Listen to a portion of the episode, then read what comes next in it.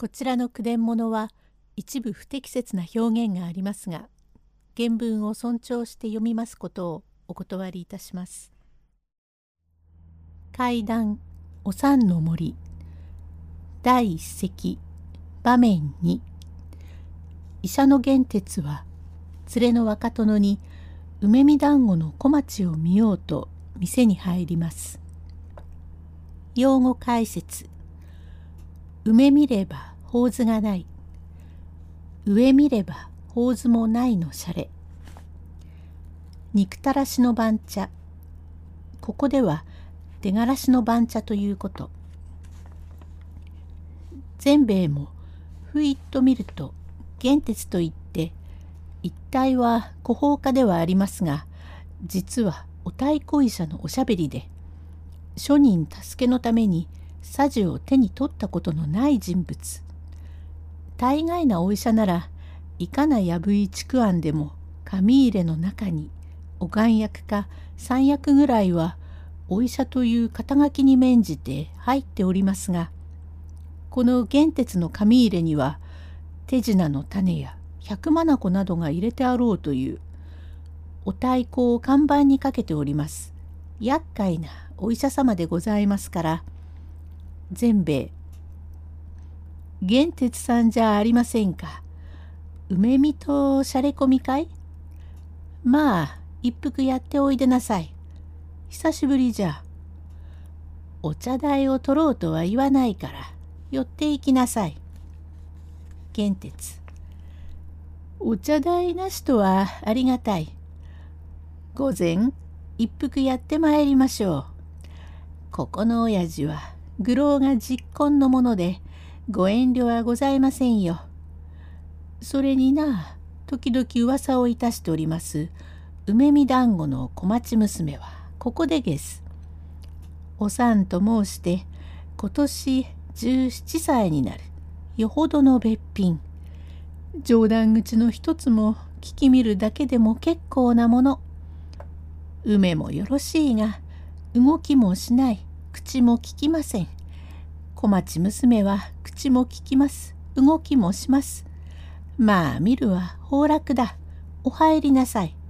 と自ら案内して奥の離れ座敷の縁に腰をかけますると全米の女房というと若そうに聞こえますがもう白髪のばあさんでございます。お茶を二つお盆にのせ持ってきて「まあ玄哲さん久しくお見えなさいませんからどうなすったかと思って毎度お噂を申しておりました。今日はどちらへ？その後は存外ご無沙汰いたしました。相変わらずのご繁盛で結構でげすな。今日は我流梅へ梅見に出かけましたが梅見れば法図がないという例えの通りまだ飽き足らず梅見団子の小町娘を見ようというのでな。ははは。玄哲さん相変わらずひょうきんなことを言ってなさる。お前さんなんぞは生まれ変わってこなければ。いやご挨拶で痛み入りましたな。時におっかこれは愚老のお出入り屋敷の安倍様の殿様だから、よくご挨拶を申し上げなさいよ、と言って、ばあさんに耳打ちいたしました。ばあさんも連れの若様を見上げると、いい男だ。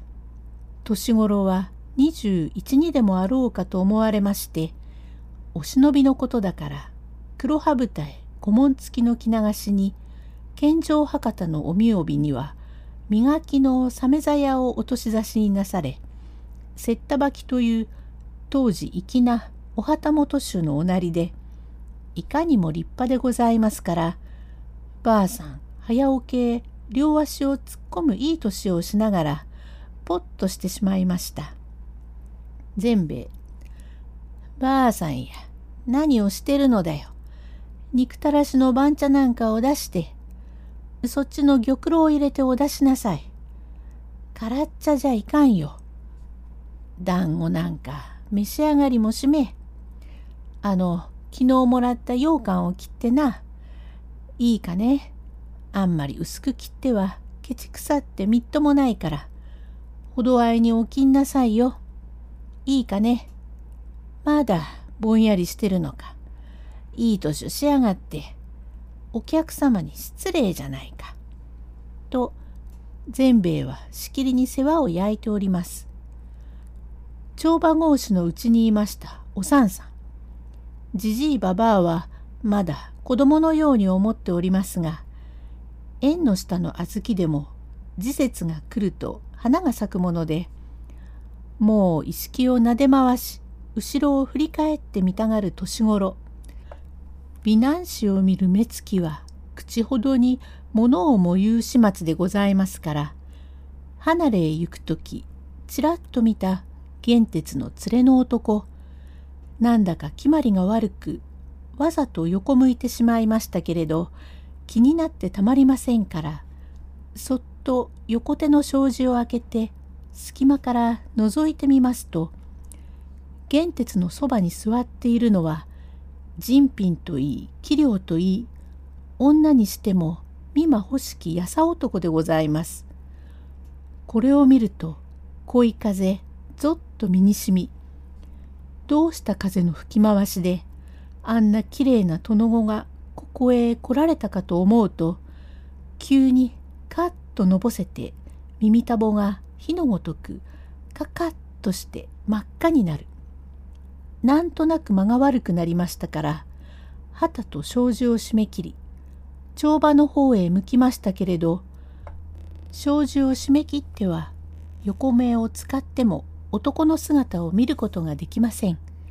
またそっと障子を開けて庭の梅の花を見るふりをしながらちょいちょいと玄鉄の連れを見てあちらでこちらを向くと恥ずかしくなって障子を閉める。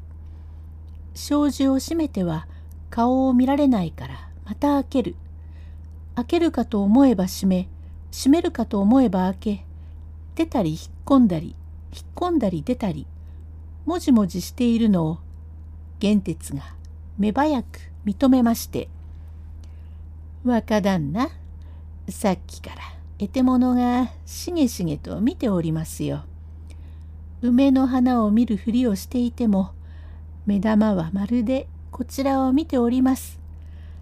今日は午前にすっかり蹴られましたね。と言いながらおさんの肩を眺め「あれまた引っ込んだ。それまた出た。引っ込んだ。出た。」と玄鉄は一人で騒いでいますところへばあさんがおさんを呼んでなんだか言いつけておる様子でございます。場面3へ続く